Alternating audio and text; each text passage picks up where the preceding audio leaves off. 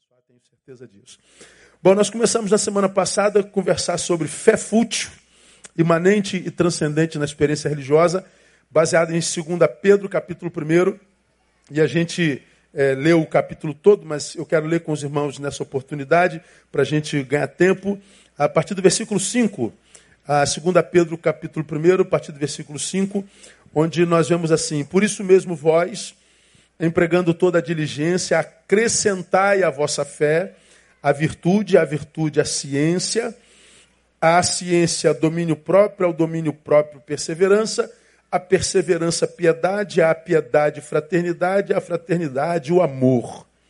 Por quê? Porque se em vós houver e abundarem essas coisas, elas não vos deixarão ociosos nem frutíferos no pleno conhecimento de nosso Senhor Jesus Cristo, pois aquele em quem não há estas coisas é cego, vendo somente o que está perto, é, havendo-se esquecido da purificação dos seus antigos pecados. Eu não vou fazer um resumo, só vou pegar uma máxima do que nós estudamos mais de uma hora na semana passada. Aconselho a você que só veio hoje entrar no site da igreja, ou melhor, no Facebook da igreja ou no Instagram da igreja e assistir o sermão do domingo passado, da quarta-feira passada. Para mim, imperdível. Ah, o resumo desse texto é: Por isso vós mesmos, versículo 5, empregando toda a diligência, o texto diz lá: acrescentai a vossa fé. Então ele está dizendo: você tem fé, glória a Deus. Acrescente a vossa fé. Ele fala de um acréscimo, de um suplemento que a gente tem que fazer à fé. E diz que suplemento é esse? Virtude, a virtude ciência, a ciência domínio próprio, ao domínio próprio perseverança, a perseverança piedade, a piedade fraternidade e a fraternidade o amor. Aí vem o versículo 8. Porque se em vós houver e abundarem essas coisas, não abundar fé. As coisas que a gente acrescenta à fé, se em vós houver e abundarem essas coisas, olha o que o texto diz, elas não vos deixarão ociosos. Falamos que a grande parte dos que vivem vida que não vale a pena foram alcançados por três males: ociosidade, nem frutíferos, infrutividade. E lá no versículo 10 está escrito: Portanto, irmãos, procurai mais diligentemente fazer firme a vossa vocação e eleição, porque fazendo isto, nunca, jamais tropeçareis. Então, fala de três males: ociosidade, ou seja, nós nos tornamos o sepulcro das nossas potencialidades. A potencial, a vocação, a desejo. Mas a ociosidade me pega, me tornei o sepulcro das minhas próprias vocações. Eu me torno um carregador de morte, ou seja, de potências não é, desenvolvidas. Infrutividade, árvore sem fruto. Árvore sem fruto é árvore. Mas árvore que não dá fruto é árvore que está impossibilitada de viver plenitude.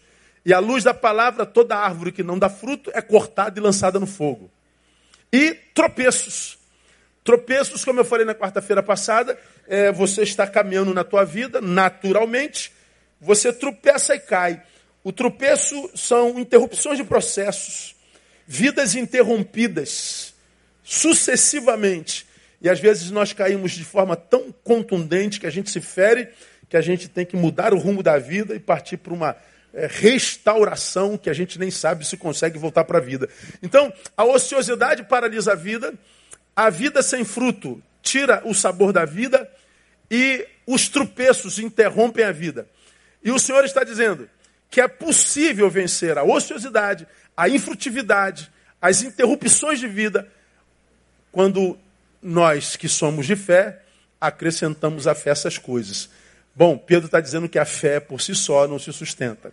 Ele está dizendo, portanto, que eu e você podemos ser homens e mulheres de fé e vivermos ociosidade, infrutividade e interrupção de processo. Então nós falamos sobre isso uma hora. Depois pegue lá, ouça, você vai ver o que é aquilo lá. Hoje, nós vamos avançar um pouquinho mais e vamos falar sobre o fracasso da fé como uma possibilidade vamos ver que quando se fala de ociosidade, ou seja, vida sem sentido, a infrutividade, existência sem produção, tropeço, vida paralisada, vida ferida. E por que, que a gente passa por isso? Porque nós não acrescentamos essas coisas à fé. Vamos falar dessas coisas futuramente, mais à frente, uma a uma, vamos descrever cada uma. O que é virtude, o que é ciência, o que é fraternidade, o que é amor. O que a Bíblia queria dizer quando falou sobre isso. A gente vai entender. Se em nós houverem essas coisas, a gente não passa pela vida ocioso, nem frutífero, e nem somos paralisados. Nunca, jamais tropeçareis. Jamais. Isso é promessa de Deus. Então está dizendo: se não houver essas coisas em mim, ainda que eu seja um homem de fé, eu posso fracassar. Eu quero mostrar para vocês nessa noite como que a Bíblia relata gente que fracassou na fé. Só fracassa na fé quem tem fé. Porque quem não tem fé não pode fracassar na fé, porque ele não pode fracassar em algo que ele nunca teve. Então vamos aos textos. Ah, primeiro, 1 Timóteo capítulo 1, versos 18 e 19, nós vemos o apóstolo Paulo dizendo assim, ó. Esta admoestação te dirijo, filho Timóteo, que segundo as profecias que houve acerca de ti, por elas pelejes a boa peleja, conservando a fé e uma boa consciência, a qual, consciência, alguns havendo rejeitado, leiam comigo o restante, naufragando no tocante à fé.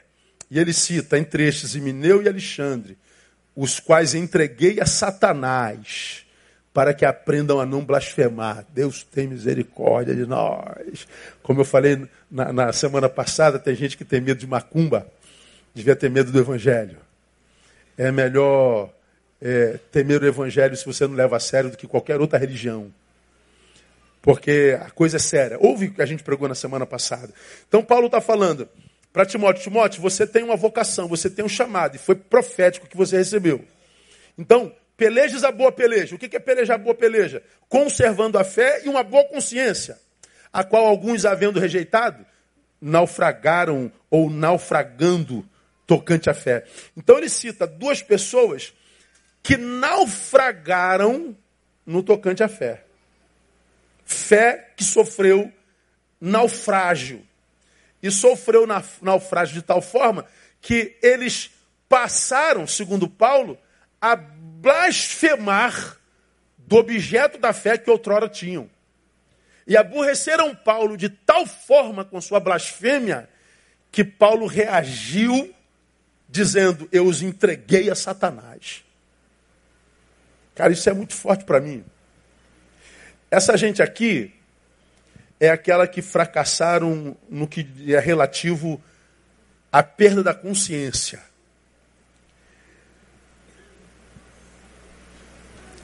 Conservando a fé e uma boa consciência. Como quem diz, Timóteo, é possível que nós percamos a consciência, que a nossa mente seja cauterizada, que nós percamos, diria eu, irmãos, o juiz que nos habita. Mas o juiz, que não é juiz para julgar o comportamento alheio, mas é juiz para julgar o nosso comportamento. Dá para entender isso não? Você que é de Deus de verdade, fala a verdade. Quando você está num ilícito qualquer, sei lá, tu está no lugar errado, tu está numa prática errada, diz que dentro de você não acende um, um sinalzinho amarelo. Diz assim, alguma vozinha vem lá de dentro e fala assim, o irmão, o irmão, ei, aí tu fala, um, quem é? Hã? Lá dentro tem a vozinha assim, não é teu lugar não, filho. Filho. Filho, não é teu lugar. Ei, filho, não entra nessa não, filho. Ei, psiu. há uma, há uma consciência em nós que labuta contra nós quando nós estamos no lugar no qual Deus não pode estar com a gente e nos abençoar. Em todo lugar ele está. O que ele não pode é se manifestar em todo lugar, nos abençoando. Eu estou no ilícito, Deus está lá, porque os olhos do Senhor estão em todo lugar. Mas naquele lugar, fazendo o que eu estou fazendo, Deus não pode me abençoar. Ora, a mente de Cristo em nós é uma mente, é uma consciência que labuta contra a nossa consciência. E de dentro vem a voz da consciência iluminada ou influenciada pela mente de Cristo que diz assim, Neil, sai daí. Faz isso não, filho. É o que Paulo diz lá aos Gálatas, que a carne luta contra o espírito e o espírito contra a carne para que um não faça a vontade do outro. É uma luta que nós vivemos interna. Paulo está dizendo a Timóteo o seguinte: Timóteo, você deve conservar a fé mas deve trabalhar a sua consciência, porque mesmo na fé, a sua mente pode ser cauterizada. É, ser desconstruído de tal forma na fé que você pratica o ilícito e o que sobra para você é só prazer, não é mais consciência. E o interessante, irmão, é que a bênção de Deus se manifesta quando nós temos a mente no Evangelho, diferente da forma como a carne se manifesta.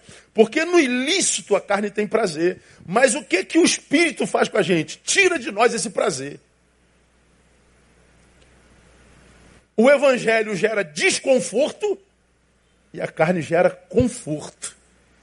Portanto, é muito mais fácil se submeter à carne do que se submeter ao Espírito. Porque no ilícito nós estamos na natureza da carne.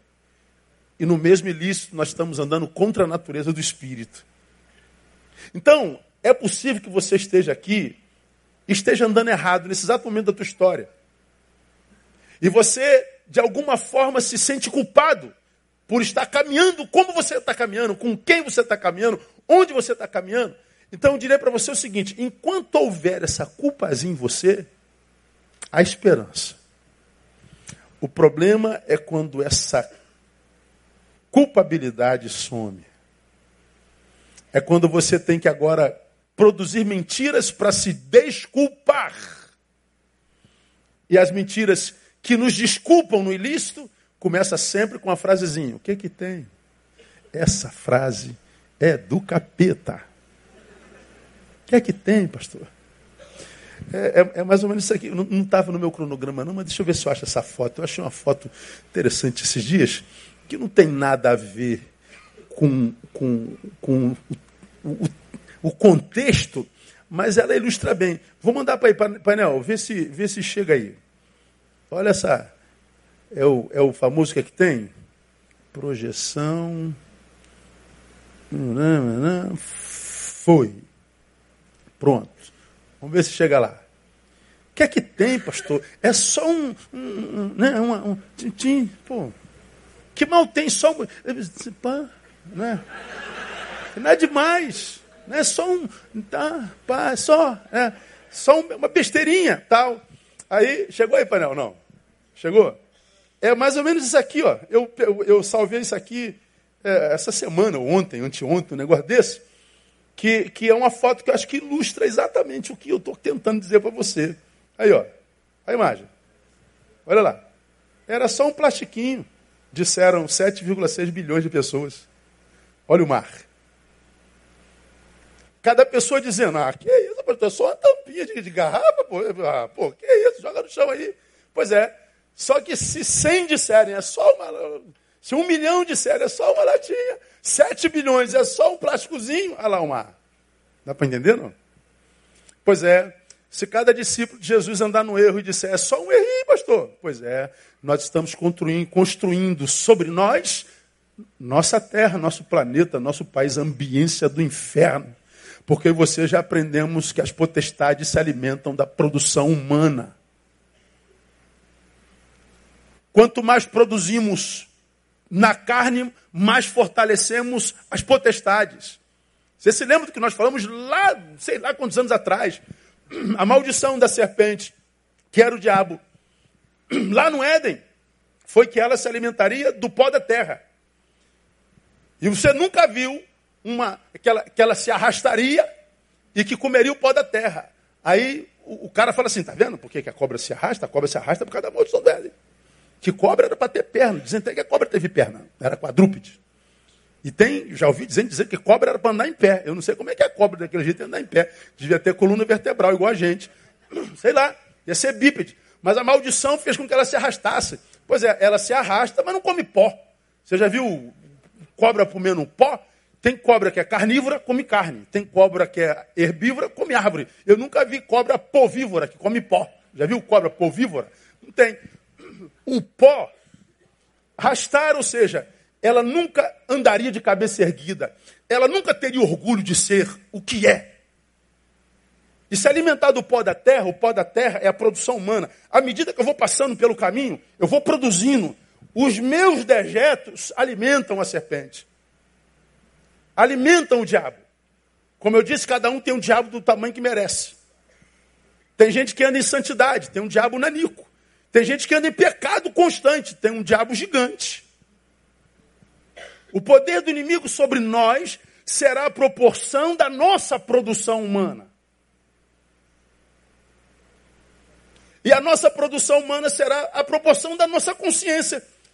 Então, Paulo está dizendo: eu fracasso na fé quando a minha consciência é cauterizada. E hoje é assim uma cauterização geral, um negócio de louco, porque todo mundo sabe tudo.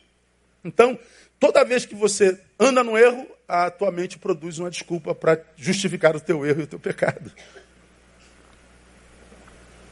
E quando a Bíblia diz que o inimigo do homem será o da sua própria casa, bom, não fala só daquele que mora comigo, mas daquele que mora em mim. Não é? O meu inimigo será o meu próprio eu. E o meu eu, ele abençoa o meu ilícito. Agora, quando o novo homem dizia assim, Neil, sai dessa, brother, eu não vou te deixar em paz enquanto tu ficar aí, cara. Tu não vai dormir, meu, tu vai ver só. Pode ficar mas eu vou tirar teu sono por três meses. Aí tu, tu, a tua consciência fica. Pois é, é a bênção do Senhor tirando o conforto. O conforto é sujeição ao inimigo. Então, eles naufragaram no tocante à fé. Por quê? Relativo à perda da consciência. Tem mais versículos, são vários.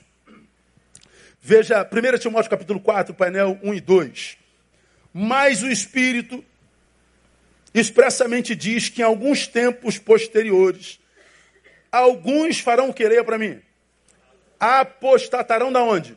Da fé, dando ouvidos a espíritos enganadores e a doutrinas de demônios, que mais? Pela hipocrisia de homens que falam mentiras e têm a sua própria consciência cauterizada. Olha a consciência de novo aí. Então a fé ela não age só no coração, ela age na razão. Isso aqui é relativo a quê? Relativo ao engano no meio do rebanho. Primeiro, mente cauterizada. Aqui já fala da mente cauterizada produzindo e produzindo no rebanho. Olha lá, em verdade vos digo, é, é, mas o Espírito Santo diz que em tempos posteriores alguns apostatarão da fé. Como é que vou apostatar da fé? Dando ouvidos a espíritos, ou seja, é uma ação espiritual. E mais, e a doutrina, ora, espíritos enganadores, doutrinas, é, demônio, distorção da verdade, tudo linguagem da cultura eclesiástica. Não se fala de doutrina fora de igreja. Não se fala de espíritos enganadores fora de igreja. Não se fala de demônios fora da igreja. Então, do que Paulo está falando aqui? Ele está falando da nossa, da nossa apostasia e da nossa apostasia que seria produzida por ações dentro da eclésia. Aqui dentro. Eu vou lembrar a vocês algo que vocês já sabem que vem de João 10, versículos de 1 a 6. Olha aqui que o texto de João 10, que é sinistro diz: Em verdade, em verdade vos digo, que quem não entra pela porta do aprisco, você já sabe isso, das ovelhas, mas sobe por outra parte, é ladrão e salteador. João está falando do aprisco de Deus, ele fala do rebanho do Senhor. Ele está dizendo nesse versículo o seguinte: quem não entra pela porta, então vamos supor que isso aqui é o rebanho do Senhor. Quem não entra pela porta, mas sobe por outra parte, o que, que ele é? É ladrão e salteador. Pergunta que você sabe. O ladrão e o salteador, à luz desse versículo, está onde? Dentro do rebanho. Ele só não entrou pela porta. Quem é que se diz que é? Eu sou a porta. Quem é que fala isso aí? Então ele não entrou por Jesus Cristo. Mas ele está no rebanho de Jesus Cristo. E o texto está dizendo, ele é ladrão e salteador. O ladrão vem senão para quê? Diga para mim. Matar, roubar e destruir. O que vem matar, roubar e destruir, está onde mesmo? Está dentro. Vai que ele está sentado do teu lado aí hoje, está amarrado em nome de Jesus. Não é? Mas ele está dentro. Vamos continuar, versículo 2. Mas o que entra pela porta é o pastor das ovelhas. Onde é que o pastor das ovelhas está? Aonde? Dentro. Então, dentro da igreja está o pastor das ovelhas. E dentro do rebanho está o ladrão salteador. Vai vendo. Vê mais. A este, ao pastor, o porteiro abre e as ovelhas ouvem a sua voz. E ele chama pelo nome as suas ovelhas. E as conduz para onde? Para fora. Olha a ação do pastor. O pastor entra no rebanho, entra no aprisco e leva as ovelhas para onde? Para fora. O papel do pastor não é trazer gente de fora para dentro. é preparar gente de dentro para fora.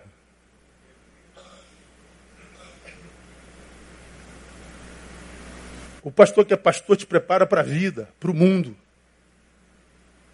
Te faz pensar sobre a jornada. O pastor não te prepara para a igreja.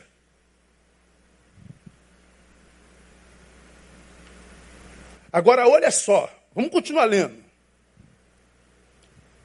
As ovelhas ouvem a sua voz. Ele chama pelo nome e a chama para fora. Depois de conduzir para fora todas as que lhe pertencem, vai adiante delas. Ele é exemplo.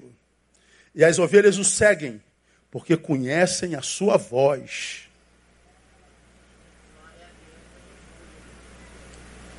Característica maior das ovelhas de Jesus: escuta espiritual.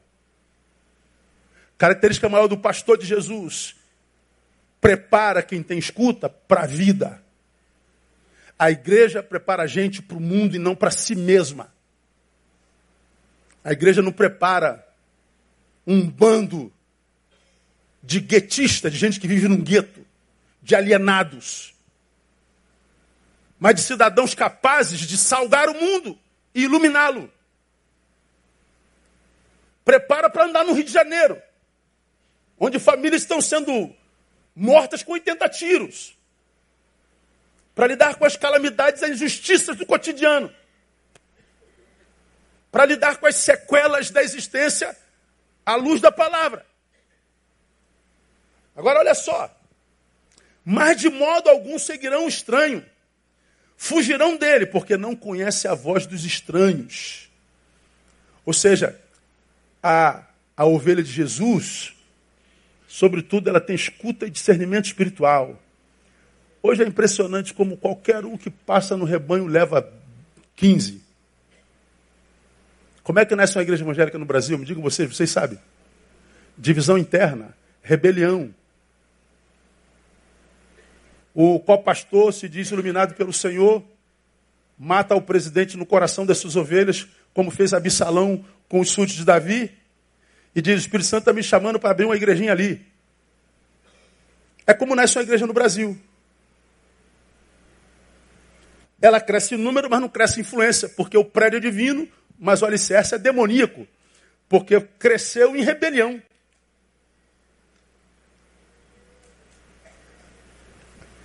E grande parte dos que vão, dificilmente nasce uma igreja reformada assim. Nasce mais das outras. Por quê? Valorizam o que se vive no templo as catarses, os arrepios, os gritos, os urros. Acreditam que essa é a espiritualidade do reino. Gente que diz: Deus falou muito ao meu coração, esse culto foi uma bênção. Eu senti o fogo, o óleo, eu senti a espada do Senhor, o fogo do Senhor, o óleo do Senhor. Aí no final do curso perguntei, aprendeu o que, irmão? Não, não aprendi nada, mas me arrepiei a beça, não foi uma benção. Pois é, as ovelhas do bom pastor não são assim não. Não engolem qualquer coisa. Examinam as coisas para ver se são assim. São os bereanos. Então guarda, minha igreja, quando a Bíblia diz que eu perco a fé, primeiro, cauterização da mente. Segundo, pelo engano no meio do rebanho. No rebanho eu posso ver minha fé gerada, no rebanho eu posso perder a fé. Então, mesmo no rebanho, eu tenho que saber com quem eu ando, com quem eu sento, com quem me relaciono. Porque, segundo diz Paulo aos Romanos, não que a palavra de Deus haja falhado, mas é que nem todos os que são de Israel são israelitas. Romanos 9, versículo 6. Então, eu fracasso na fé por causa de ação no meio do rebanho.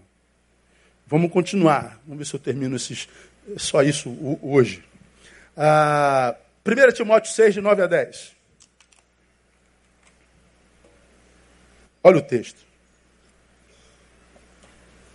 Mas os que querem tornar-se ricos caem em tentação e laço, e em muitas concupiscências loucas e nocivas, as quais submergem os homens na ruína e na perdição, porque o amor ao dinheiro é a raiz de todos os males, e nessa cobiça, alguns, leiam para mim, se desviaram da fé e se transpassaram a si mesmos com muitas dores, relativo ao amor adoecido e à lei do menor esforço.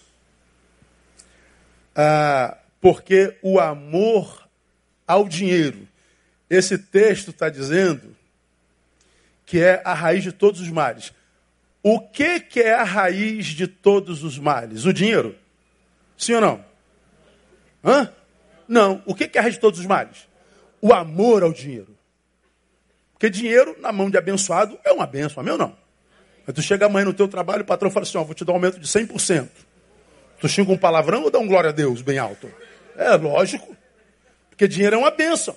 Ah, o dinheiro não traz felicidade. É verdade, mas que ajuda o feliz a curtir a felicidade melhor, é, ajuda, fala a verdade. Né? Agora, se o cara é infeliz, está cheio da grana, o dinheiro não compra alegria. Você já aprendeu aqui. O dinheiro compra tudo, menos o essencial. Tudo, menos o essencial. Compra o remédio, mas não compra a saúde. Compra a mulher, mas não compra o amor dela. Compra a biblioteca de Alexandria, mas não compra a sabedoria. Compra bajuladores, mas não o seu respeito. Compra a cama, mas não compra o sono. Compra tudo, menos o essencial. Então, não é o problema o dinheiro. Mas a relação que temos com ele. Porque o texto está dizendo, o amor ao dinheiro. O amor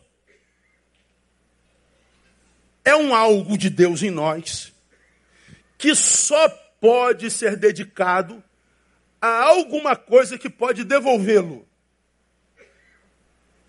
Dinheiro pode. Se você ama o dinheiro, o dinheiro pode te amar? Não. Se tu ama a tua casa, tua casa pode te amar? Não. Se tu ama teu carro, teu carro te devolve amor? Não. Então a gente não pode amar coisas. Porque se você dedica amor ao que não pode te devolver, você está empobrecendo, você adoeceu. Aqui nesse texto, Paulo escreve a Timóteo dizendo: fé que foi perdida por causa do amor que adoeceu. Eu amo esta mulher, mas eu amo mais o meu dinheiro. Então eu abro mão desta mulher porque ela está querendo meu dinheiro. Nem sempre está. É porque o teu amor adoeceu. Se dirige mais para o dinheiro do que para a mulher que te ajudou a conquistá-lo junto. Você comprou teu carro que você sonha com ele há 200 anos. E foi lá e parcelou em 72 vezes. Jesus volta e tu não acaba de pagar o carro. Mas é teu. Aí no sábado você acorda às 5 horas da manhã, começa a lavar o carro. E termina às 20 horas.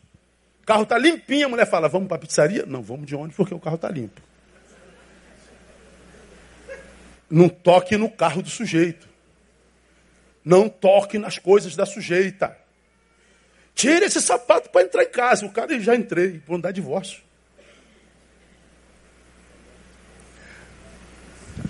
A coisa é um problema quando aquele que se relaciona com ela adoece. Quando um homem espiritual ama mais a coisa que o Senhor dá do que o Senhor que dá a coisa, vai perder a fé, vai adoecer na fé. E também quando a gente quer viver e passar pela vida com a lei do menor esforço. Ou seja, eu quero enriquecer, mas eu quero isso rápido. Eu quero trabalhar um dia e ganhar para 30. Eu quero trabalhar 30 e ganhar para 10 anos. Eu quero me dar bem. Ou seja, a lei do menor esforço. Essa é a lei do malandro. É a lei daquele cara que quer se dar bem. Eu já preguei aqui sobre a lei do malandro sem falar do dinheiro. Estamos aqui na crucificação do Cristo. Isso aqui é a cruz de Cristo. Para não parecer que é a, a, a cruz da nova era. Aqui, ó. A parte de cima está aqui. pois é, é a cruz de, é a cruz do cristão. Do lado de cá tem um ladrão, bandido. Do outro lado tem outro bandido. Um bandido fala assim, pô, tu não é o Cristo, mano. Tu, tu não disse que era o filho de Deus, tu era o cara? Pô, sai daí, tira nós, mano. Rebenta a boca do balão aí, mano. Tira nós daqui. O outro diz assim, pô, cara, você, nem na dor tu aprende, meu. Nem nessa angústia inumana você para para refletir sobre a própria vida, cara. Você continua analisando a vida alheia.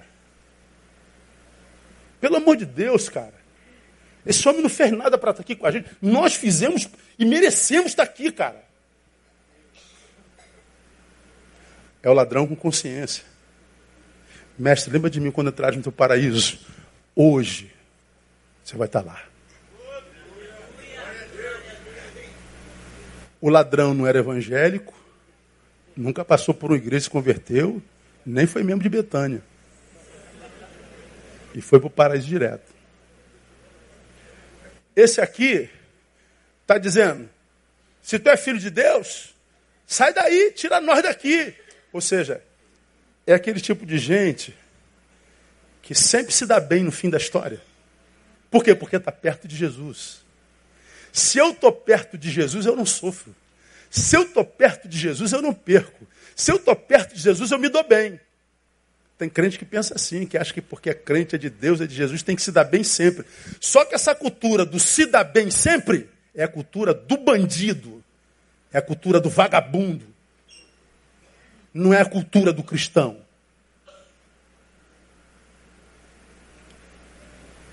De querer colher sem plantar. Tu quer sair da cruz, bandido? Se tu trabalhou para estar tá aí, você quer colher sem plantar, bandido? É o que ele está dizendo. Essa é a cultura de muitos crentes. Ele quer trabalhar um dia e ganhar 30. Ele quer, trabalhar 30 e ganhar 30 anos. Não tem jeito, vai fracassar na fé, cara. Pega todo mundo que está caído, abandonou, apostatou. Você vai achar alguma coisa dessas na vida. Tem mais. 1 Timóteo 6, 20 e 21. Ó Timóteo, guarda o depósito que te foi confiado, filho. É, é quase um pai falando para o filho, né? Filho, guarda o que te foi confiado. Evitando as conversas vãs, profanas, as oposições da falsamente chamada ciência. Falsamente chamada ciência. A qual, professando-a alguns, desviaram-se da fé a graça seja convosco. Relativo à atrofia espiritual que impede maturidade espiritual. Atrofia espiritual que impede maturidade espiritual. Ou seja, conversas vãs e profanas que só encontram abrigo naquele crente que é atrofiado. Cresce sem amadurecer. Como é que você acha que o, inimigo trabalha? Aqui, ó, senta do teu lado no papinho. Vai desconstruindo a tua fonte. Gente que te abençoou a vida inteira. Lugares onde você foi gerado no Senhor. Conversinha van. Aí você ouve a conversinha, mas não analisa a vida dele. Tem uma música na capoeira que o mestre Moraes fala assim: o patrão ficou de olho no que eu dizia, mas se esqueceu de olhar o que eu fazia. O, o enredo da música é porque ouvia o que eu dizia e não o que eu fazia, ganhou uma rasteira. Rabo de arraia nele. Pois é. Como nós somos seres absurdamente auditivos e visuais, a diferença é que quando eu ouço, chega pronto, quando eu vejo, eu tenho que analisar e discernir. A gente é mais refém do que ouve. Aí o que, que acontece?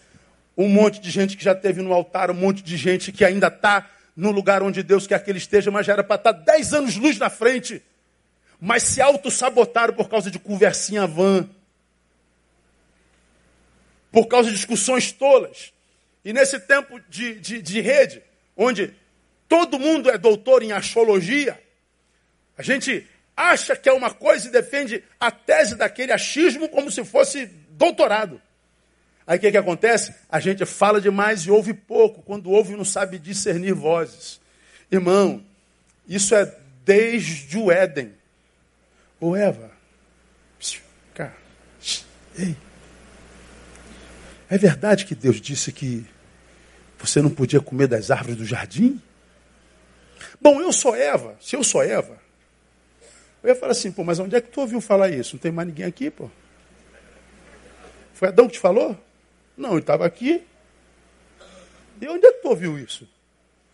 Mas não, aí Eva, não, não, não, não, ele não falou isso não. Ele falou que eu não posso comer daquela árvore ali.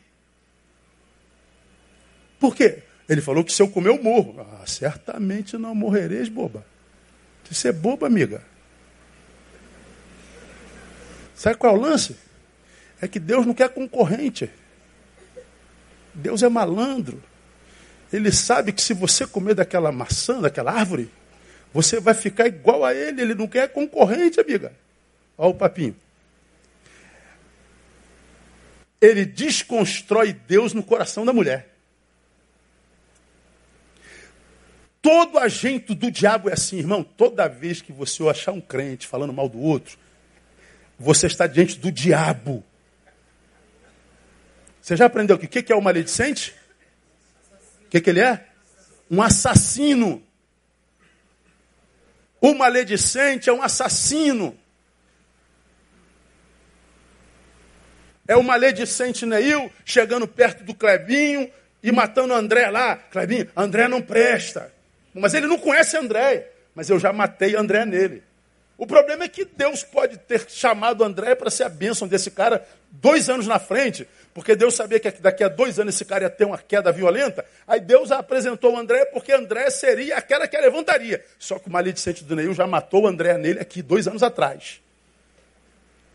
E aí, nessa, nesse papinho, a gente vê um monte de gente que abriu mão de gente de Deus abriu mão de pessoas fontes, porque foi atrás de papinho, conversas profanas, tolas, quase idiotas. Bom, exemplo eu mostrei na semana passada do, dos universitários. De repente você está vindo pela primeira vez. Me permita mostrar mais uma vez, temos 10 minutos. Essa é uma pesquisa feita pela Life é, Lifeway, sobre a, a realidade dos universitários no Brasil hoje. Ao final do segundo período, ou seja, do primeiro ano, o jovem cristão chega ao final do primeiro período. 40% deles com a mente secularizada, ou seja, desevangelizada. 10% abandonam a fé, viram ateus ou agnósticos. 20% saem da igreja, ou seja, creem, mas uma fé infrutífera. 30% fica firme. De cada dez universitários, sete abandonam a fé. Ou seja, a falsa ciência. Porque a verdadeira ciência autentica o que o Criador fez. mostramos na semana passada o prêmio que o, o, o Marcelo Gleisler ganhou, relativo ao diálogo entre ciência e espiritualidade. É mais dinheiro do que o, o, o Oscar. E é um brasileiro.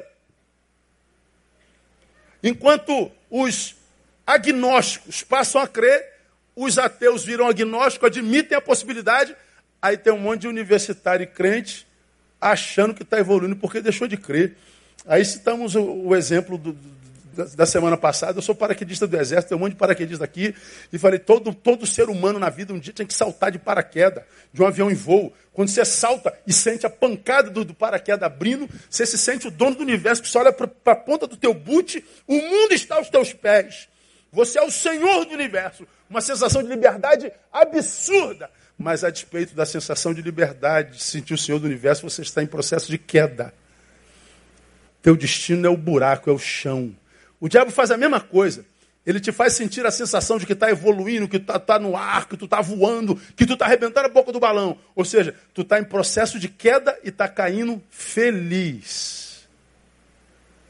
Aí só vai perceber onde é que você foi parar quando o evangelho já não tiver mais nem em memória no teu peito. Quando você tiver se transformado num pedaço de carne que anda só. Então, eu, eu, eu particularmente, irmão, quando eu olho para o mundo, eu acho que eu entendo quase tudo, cara. Eu entendo por que, que fulano foi, por que, que fulano ficou, por que, que fulano traiu, por que, que ele foi ingrato, por que, que... Cara, eu... Não há como comportamento alheio me, me, me colocar em crise. Que está tudo escrito aqui.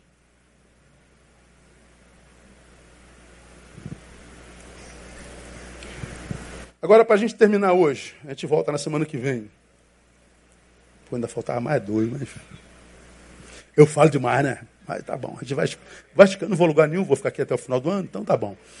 Ah, a partir do exemplo dos universitários, Três perguntas gente pergunta, acaba. Por que, que é fácil perder a fé?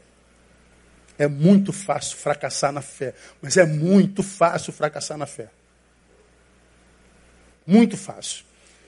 Porque a maturidade que ela produz requer daquele que a possui renúncia. Requer daquele que a possui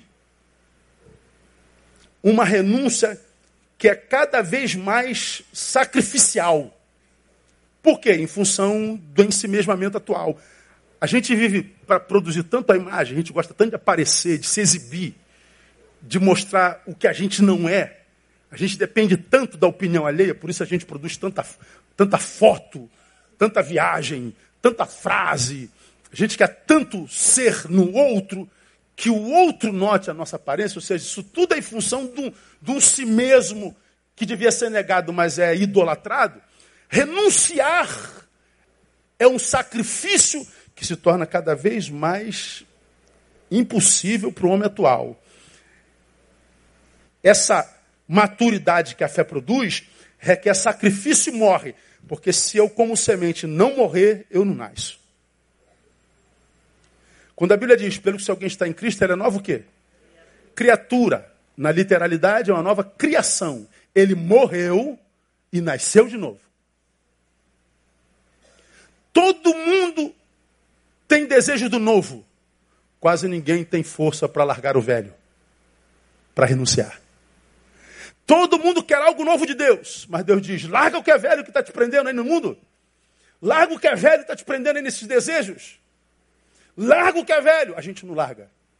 A gente não consegue viver nem a mudança preconizada na, na psicanálise, que é deixar o que se foi no instante anterior. Sou Neil do lado esquerdo do púlpito, quero mudar. Só se eu for Neil do lado direito do púlpito. Então, Neil do lado direito do púlpito é o Neil que deixou de ser Neil do lado esquerdo do púlpito. Agora, a gente quer ne... É, ser de Deus à direita, mas não quer deixar de ser de Neil à esquerda. Então, o que é que acontece? A gente não passa por transformação, a gente passa por mudança de religião. Muda a roupa, muda a linguagem, mas a essência não muda como a essência não muda, você vai vivendo essa fantasia gospel por um tempo, mas chega uma hora que não dá. É como eu já falei aqui. É, tu pega um cachorrinho adestrado. Alguém tem cachorro adestrado aqui? Quem tem cachorro adestrado em casa? Você tem? Se você mandar ele ficar em pé, ele fica? Senta. Então, o cachorro adestrado, você fala assim, ó, ele é quadrúpede, não é? Ou não é? É. De pé. Aí o cachorrinho faz assim, ó. Vem. Aí o cachorro. Aí, meu Deus, coisa linda, Jesus. Tu filma, bota no dedo. Porque o quadrúpede está em pé. Porque ele é adestrado. Mas vai chegar uma hora que o quadrúpede não aguenta mais ficar em pé. E a sua natureza o leva para a posição original, quadrúpede. Alguns cristãos, aspas, são aqueles que foram adestrados pela religião e ficaram em pezinho bonitinho. Mas a essência não mudou. Ele volta para o pecado.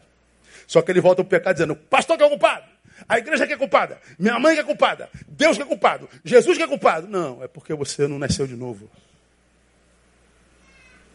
Tem que ter um culpado.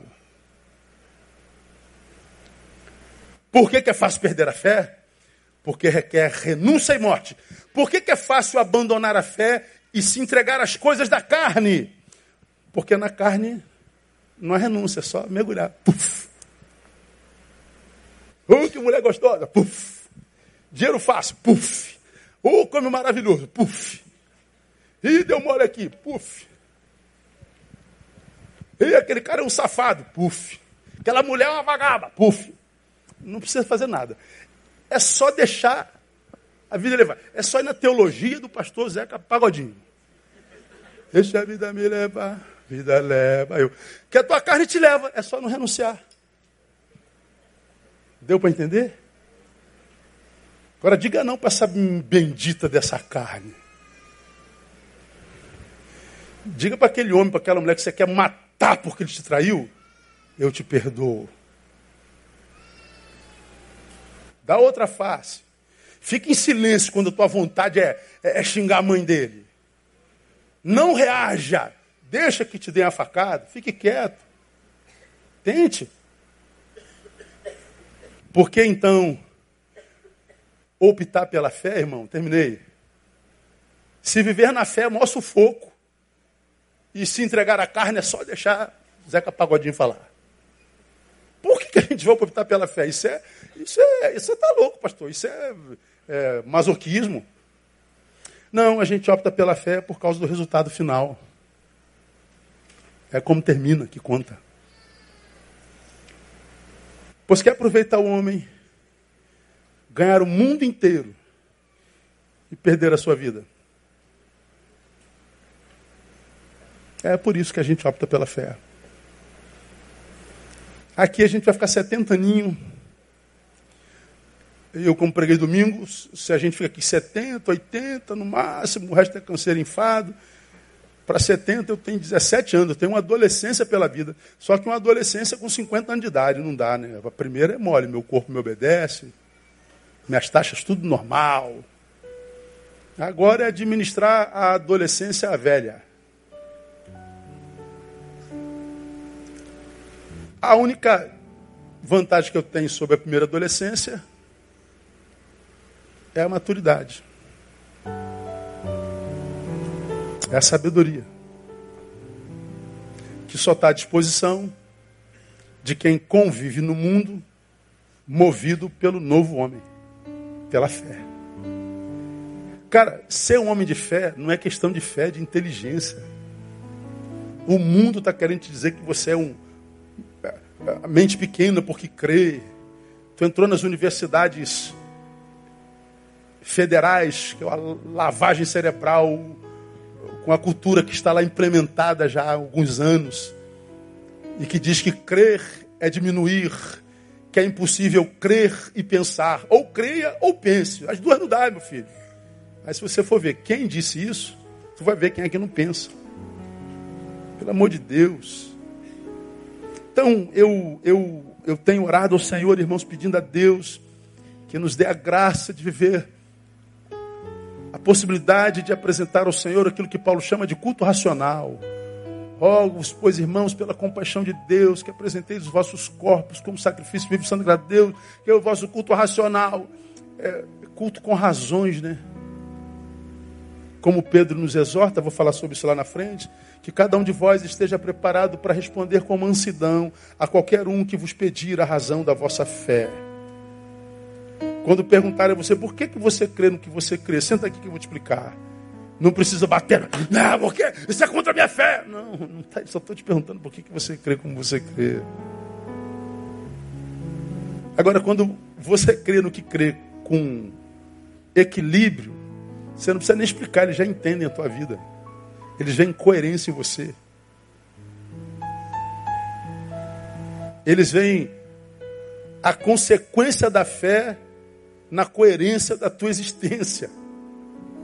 Agora, quando, quando você é um pregador e só prega com raiva, com ódio, aí o cara diz: você não é pregador, você é pregador. Diferente, né? Pregar amor com ódio? Como? Então, que Deus nos dê a graça, irmão, de viver essa fé racional.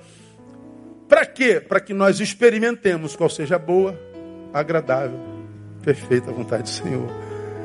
Ele fala de uma fé racional que nos leva a experimentar. Não é só ter informação a respeito de Jesus. Ele fala de uma relação experiencial, é quase empírico, né? É uma relação experiencial. Ou seja, ninguém consegue tirar de mim a certeza do que eu tenho. Porque, como eu falei e repito, para que fixe na tua mente, uma coisa é me dizerem que há poder nesse fio, a outra coisa é meter a mão e ganhar um choque. Pô, não há poder nesse fio, não. Cala a boca, meu irmão. Quem ganhou o choque foi eu, cara. Vem com essa tua filosofia idiota, não, com essa sua falácia sociológica, antropológica. Depois de 30 anos em cima de uma moto, eu encostei cano da minha moto. Meio segundo. Hum, falei, já era. Sabe como é que é, né? Falei, pô, depois de velho eu encostei no cano da minha moto. Olha lá, levou meses. Trago no meu corpo a marca do escapamento. Aí o cara fala, nada, isso é psicológico, esse negócio de, de escapamento queimar. Cala tua boca, meu irmão. Eu trago no meu corpo a marca desse escapamento. Eu não preciso de filosofia, de teologia, de ciência vã. Eu sei o que, que eu experimentei, irmão. Cala tua boca, rapaz. para de palhaçada. Você não experimentou. Se você não tem fé, vai falar de fé, pô. Acho ridículo. Como eu já preguei aqui, a fé é um, é um, é, é um, é um é uma graça que Deus nos dá e que nos leva a uma dimensão que a gente só chega pela fé. Aí o cara nunca teve dessa dimensão porque não tem fé e quer falar daquele lugar. Como? Ah, pelo amor de Deus, pô, não tem fé, teu discurso deveria ser o silêncio. Mas não, o cara não tem fé, nunca teve nessa dimensão e quer falar desse lugar melhor que a gente. E alguns abrem mão do lugar porque não gostou do lugar onde a fé te levou? Tu não teve prazer em estar no reino de Deus? Não, então tu não teve lá, irmão. Desculpa irmão. Não tem como não. Porque a presença de Deus é o melhor lugar para se estar. Porque quando Jesus foi levado pelo Espírito ao deserto para ser tentado pelo diabo. Bom, ele está no deserto, na presença do diabo. Mas quem levou foi o Espírito. Então aquele lugar ali é bom. Agora você pode estar no céu. Quem te levou? Foi o diabo. Então o céu é inferno. Porque o céu é todo lugar onde nós fomos levados pelo Espírito Santo. E se você está sendo conduzido pelo Espírito, fique tranquilo. Mil cairão ao teu lado, dez mil à tua direita, vai andar sobre cadáver, mas nós permaneceremos para sempre. Vamos aplaudir a Ele, vamos orar, vamos embora para casa. Aleluia. Quarta-feira a gente está de volta, a gente continua da onde a gente parou. Vamos orar, vamos embora. Ô oh, Pai, muito obrigado. Nós não queremos fracassar na fé, Deus. Nós queremos ser mais que vencedores Nós queremos ser filhos nos quais tu tenha prazer. Nos livre dessa religiosidade frígida, dessa teologia sem vida, desse blá blá blá gospel. Nós queremos vida praticada na palavra. Nós queremos dizer como um homem que foi curado. Eu não sei quem ele era, eu não sei o que ele é. Eu só sei que eu era cego e agora vejo, meu irmão. Nós queremos a experiência, Pai. Se o tempo é de dor, que nós vivamos experiência na dor. Se o tempo é de sabor, que nós vivamos experiências no sabor. Nós queremos estar onde teu espírito está. Capacita-nos, ajude-nos a viver uma vida racional para te apresentar um culto racional, para viver uma vida experiencial contigo. Guarda-nos em ti, leva-nos em paz para os nossos lares e por graça nos dê o restante de semana abençoada na tua presença. No nome de Jesus oramos. Amém e amém. Deus abençoe você até domingo, permitindo o Pai. Não cesse em dar um abraço no teu irmão, por favor.